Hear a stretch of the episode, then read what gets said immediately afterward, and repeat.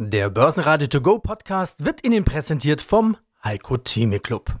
Werden Sie Mitglied im Heiko Theme Club. heiko-theme.de Der Börsenpodcast. Börsenradio Network AG. Das Börsenradio. Marktbericht.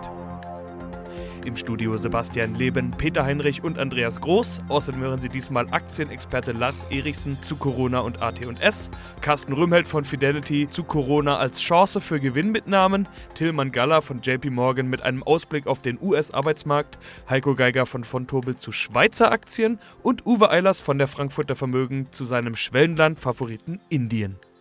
Alle Interviews in ausführlicher Form hören Sie auf börsenradio.de oder in der Börsenradio-App. War's das schon mit der Coronavirus-Angst an den Börsen? Die Stimmung hat sich am Dienstag auf jeden Fall gedreht, also eine Art Turnaround Tuesday. Die Börsen gehen hoch, der DAX schloss den Dienstag mit deutlichen 1,8% plus auf 13.282 Punkte. Auch der MDAX klettert 1,4%, an der Wall Street sehen wir zu Xetra-Schluss ähnlich grüne Vorzeichen. Carsten Röhmheld, Kapitalmarktstratege von Fidelity International. Das Geschäft wird immer schnelllebiger. Ich steige gleich mit einem Zitat von Ihnen ein aus dem letzten Interview. Je mehr man in die Zukunft geht, je mehr muss man politische Geräusche ausblenden. Ja, politische Geräusche haben wir genug, aber da ist tatsächlich ein bisschen Ruhe reingekommen. Ein anderes Geräusch haben wir gerade, nämlich diesen Coronavirus. Der scheint tatsächlich die Börsen auch zu besorgen. Zumindest ist es das, was man in den letzten Tagen immer sagt, wenn die Kurse runtergehen. Coronavirus. Glauben Sie, das liegt daran? Und wenn ja, wird das noch zum Problem? Ich glaube, der Coronavirus war ein Anlass für viele Marktteilnehmer nach den sehr hervorragenden letzten Monaten auch ein paar Positionen glattzustellen insgesamt. Ich denke, dass die Positionen insgesamt relativ aggressiv waren, dass die Aktienquoten in den letzten Monaten sehr deutlich nach oben gefahren worden sind. Und vor dem Hintergrund glaube ich schon, dass der Coronavirus eine Möglichkeit war, mal Risiko aus dem Portfolio rauszunehmen. Das ist sicherlich in den letzten Tagen erfolgt. Leider können wir nur noch nicht abschließend festhalten, welche Auswirkungen der Virus tatsächlich haben wird und wie umfangreich diese Pandemie oder was auch immer, auch immer es bezeichnet werden muss, sein wird. Und von daher sind die Konsequenzen von daher noch schlecht absehbar. Ich glaube aber auch, dass es die Märkte nicht sehr lange beeinträchtigen wird, sondern die fundamentalen Daten sollten im aktuellen Jahr wieder eine größere Rolle spielen und dazu werden wir früher oder später wieder zurückkommen. Insofern ist es jetzt mal eine Korrektur, die ich durchaus noch ein paar Prozent weitergehen sehe, aber die grundsätzlich im Verlauf der Zeit sich wieder im Markt austauschen austarieren wird. Mein Name ist Lars Eriksen. Ich bin Chefredakteur der Renditespezialisten und des Tradermacher Depot. Außerdem begeisterter YouTuber mit den Kanälen Eriksen Geld und Gold und dem Tradermacher Kanal. Und das heißt, auch du musst dich mit dem Thema beschäftigen, um das momentan kein Börsianer drumherum kommt. Coronavirus ist ja momentan wirklich Dauerthema. Ja, wir kennen das schon und man muss ja sagen, dass sich der DAX da langsam aber sicher wieder erholt. So schlimm scheint es also aus deutscher Börsianer-Sicht nicht zu sein. Anders sieht es aus bei einzelnen Aktien. Da gibt es ja schon einige, die die Corona-Sorge voll zu spüren bekommen. Einer davon Halbleiterhersteller AT&S aus Österreich. Die haben schon gestern eine Gewinnwarnung herausgeschickt, also am Montag. Heute kommen die Zahlen, also am Dienstag, die auch nicht so gut aussehen. Als Begründung wird das Coronavirus genannt. Man macht sich offenbar Sorgen um die eigene Belegschaft in China, ganz interessant. Die Aktie heute früh zweistellig ins Minus und zum Zeitpunkt unseres Interviews immer noch ganz klar deutlichster ATX-Verlierer. AT&S vielleicht einer der Werte, die durch Corona mit nach unten gezogen werden. Lars, wie siehst du das gerade? Ja, absolut. Ich denke, wir haben es in den letzten Monaten erlebt. Die Börse erträgt eigentlich alles außer Unsicherheit. Und rund um dieses Virus haben wir ganz eindeutig auch teilweise drastische Einschnitte für das ein oder andere Unternehmen. Und ich denke auch, die Spuren des Coronavirus, die werden wir spüren. Ich mache mir allerdings um den Markt in China insgesamt etwas weniger Sorgen, weil ich auch glaube, dass die chinesische Regierung whatever it takes, wie es so schön heißt, notfalls ein Infrastrukturpaket nach dem anderen losschicken wird, um die eigene Konjunktur zu schützen.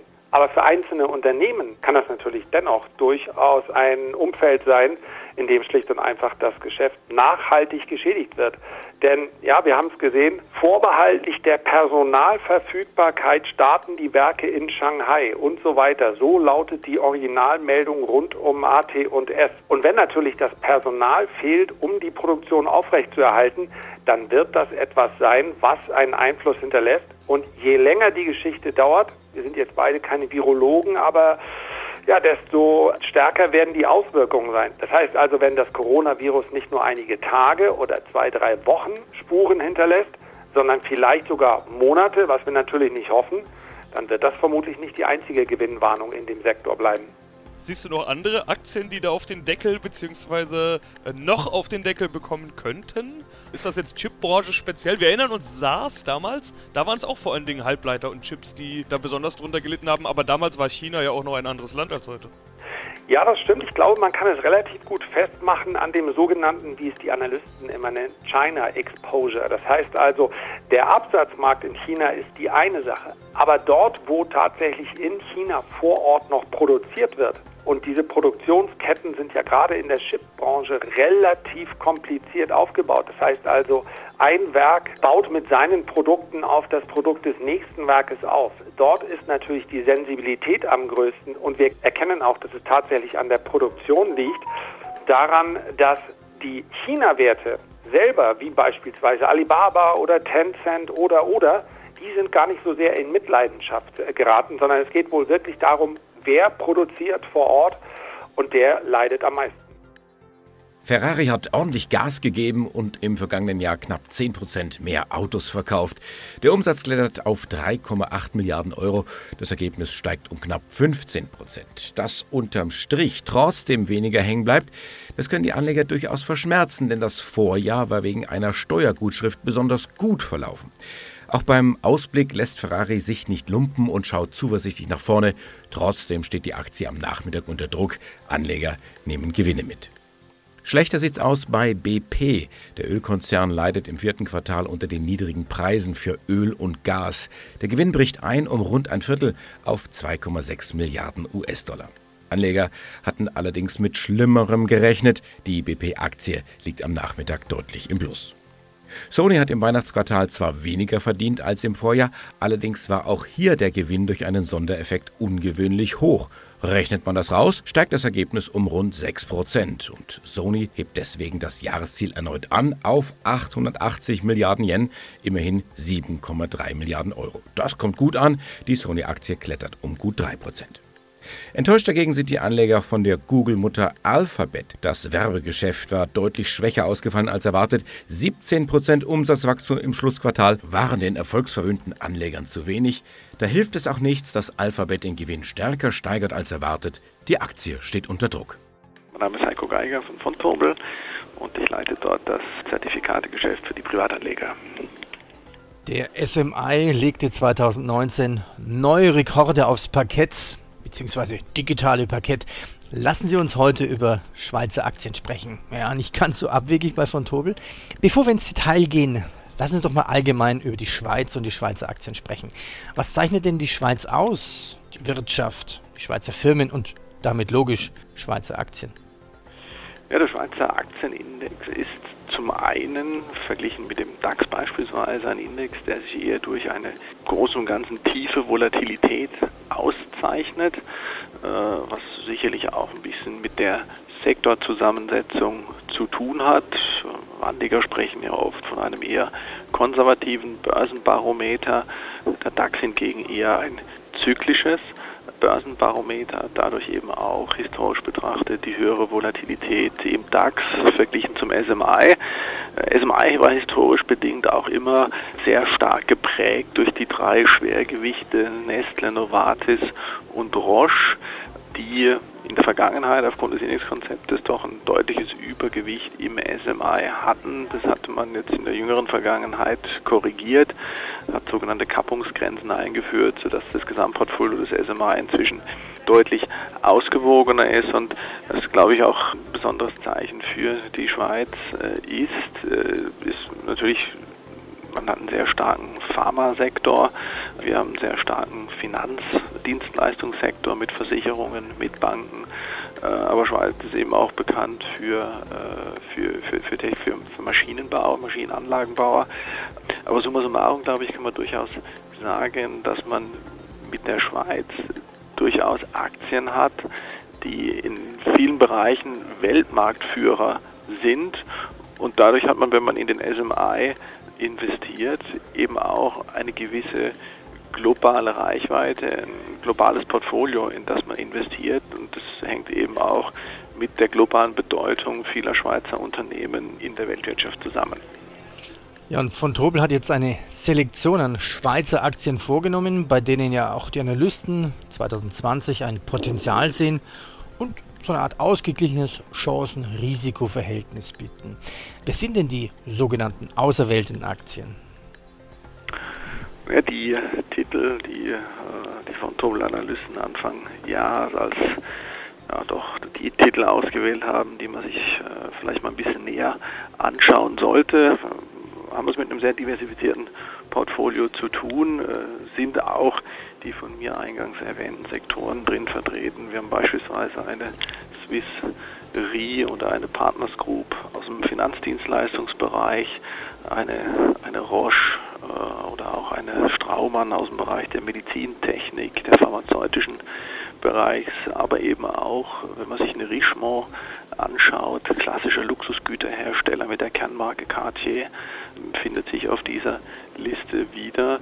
Die Nestle, natürlich auch ein großer Anlegerliebling und eben auch Tech-Werte wie Temenos, ein großer Bankensoftware-Anbieter oder auch eine Logitech, die sicherlich auch viele Anleger kennen, weil sie eben äh, entsprechend Peripheriegeräte wie Tastaturen, wie Mäuse im PC-Bereich nutzen. Mein Name ist Till Mangalla, ich bin Kapitalmarktstratege von JP Morgan Asset Management in Frankfurt. Ja, klingt grundsätzlich optimistisch, aber es spielen ja noch mehr Faktoren eine Rolle äh, bei der Konjunktur, unter anderem der Arbeitsmarkt. Ich möchte noch ein Zitat von Ihnen aus unserem letzten Interview vorlesen. Da hatten Sie gesagt, wenn die Arbeitsmärkte drehen, wird es negative Auswirkungen auf den Konsum haben. 2020 wird das Jahr werden, in dem die entscheidende Schlacht auf dem Arbeitsmarkt geschlagen wird. Die ersten Arbeitsmarktdaten des Jahres haben wir ja schon bekommen. Das bedeutet, der Hörer weiß auch genau, dass dieses Interview gesendet wird, bevor die nächsten US-Arbeitsmarktdaten kommen. Wie ist denn die Lage? Wie sehen Sie die Lage am Arbeitsmarkt und damit entsprechend auch für den Konsum? Also, wenn wir in die USA blicken, sehen wir durchaus zwar einen weiterhin soliden und robusten Markt, aber wir sehen auch einen Arbeitsmarkt, der beginnt langsam etwas müde zu werden. Das heißt also auch eben die Geschwindigkeit der Verbesserung, die Geschwindigkeit eben auch, wie die Arbeitslosenquote gesunken ist in den vergangenen Jahren, wird sich dieses Jahr nochmal verlangsamen. Also wenn wir von 2017 bis jetzt hat sich noch pro Jahr die Arbeitslosenquote um ungefähr 0,35 Prozent verlangsamt. Da rechnen wir bestenfalls nochmal mit einer 0,2-prozentigen Verbesserung der Arbeitslosenquote. Das bedeutet wiederum, dass eben auch das, was ich auch vorhin angesprochen habe, dass der Rückenwind für den Konsum in den USA nachlässt. Aber man darf trotzdem nicht vergessen, der US-Konsument hat weiterhin zahlreiche Gründe, relativ guter Stimmung zu sein. Weil das Lohnwachstum ist weiterhin recht ordentlich mit 3% jetzt im Vergleich zum Vorjahr. Und auf der anderen Seite, die Sparquote ist immer noch relativ hoch. Also der Konsument ist nicht wie in den früheren Spätzyklen relativ hoch geleveraged und pfeift auf dem letzten Loch, sondern er hat von dem jetzigen Stand, wo wir uns befinden, immer noch die Möglichkeit, selbst wenn sich die Lohnentwicklung moderieren sollte, immer noch eben auch über mehr Leverage, über mehr Kreditaufnahme den Konsum weiter voranzutreiben. Also diesen Spielraum hat er und von der Seite her sehen wir den US-Konsumenten zwar etwas an Dynamik verlierend, aber fundamental immer noch auf relativ gesunden Beinen. Ich bin Uwe Eilers, Gründer und Vorstand der Frankfurter Vermögen. Haben Sie gesagt, Sie haben viele interessante Gespräche geführt. Was hatten Sie sonst für Erkenntnisse? Ja, sehr interessant ist auch, wir haben verschiedene Unternehmen besucht, produzierende Unternehmen und das ist überaus interessant deswegen, weil sie vielfach auch internationale Standards eben auch anwenden. Das heißt, selbst auch an einem Unternehmen, da prangt ein großes Schild, keine Kinderarbeit. Da war ganz wichtig, dass sie eben auch die ISO 9001 Normen erfüllen. Das heißt, internationale Standardnormen werden erfüllt. Natürlich ist es so, dass sehr, sehr viel mehr an Produktion noch mit der Hand gemacht wird. Ich ich meine, die äh, einfachen Arbeiter bekommen irgendwo zwischen umgerechnet 100 bis 200 Euro im Monat an Gehalt. Das macht es natürlich dann auch günstig, dann eben vieles manuell noch zu machen. Aber es wird sehr viel auf Maschinen grundsätzlich produziert, aber dabei wird natürlich vieles manuell gemacht. Aber bedeutet, dass sie sehr große Wachstumsraten auch haben nach wie vor und auch Europa als Exportmarkt sehr stark sehen und auch sehr stark aktiv sind und gucken, dass sie die Verbindung auch bekommen. Und das merkt man einfach und das wird das Wachstum weiterhin langfristig auch nach vorne bringen. Also die großen Automobilhersteller sind alle dort vertreten, auch mit den Zulieferern, die dort auch selbst produzieren, aber auch jetzt verstärkt in den Export von da gehen. Börsenradio Network AG Marktbericht Der Börsenradio To Go Podcast wurde Ihnen präsentiert vom Heiko Theme Club. Werden Sie Mitglied im Heiko Theme Club. heiko-theme.de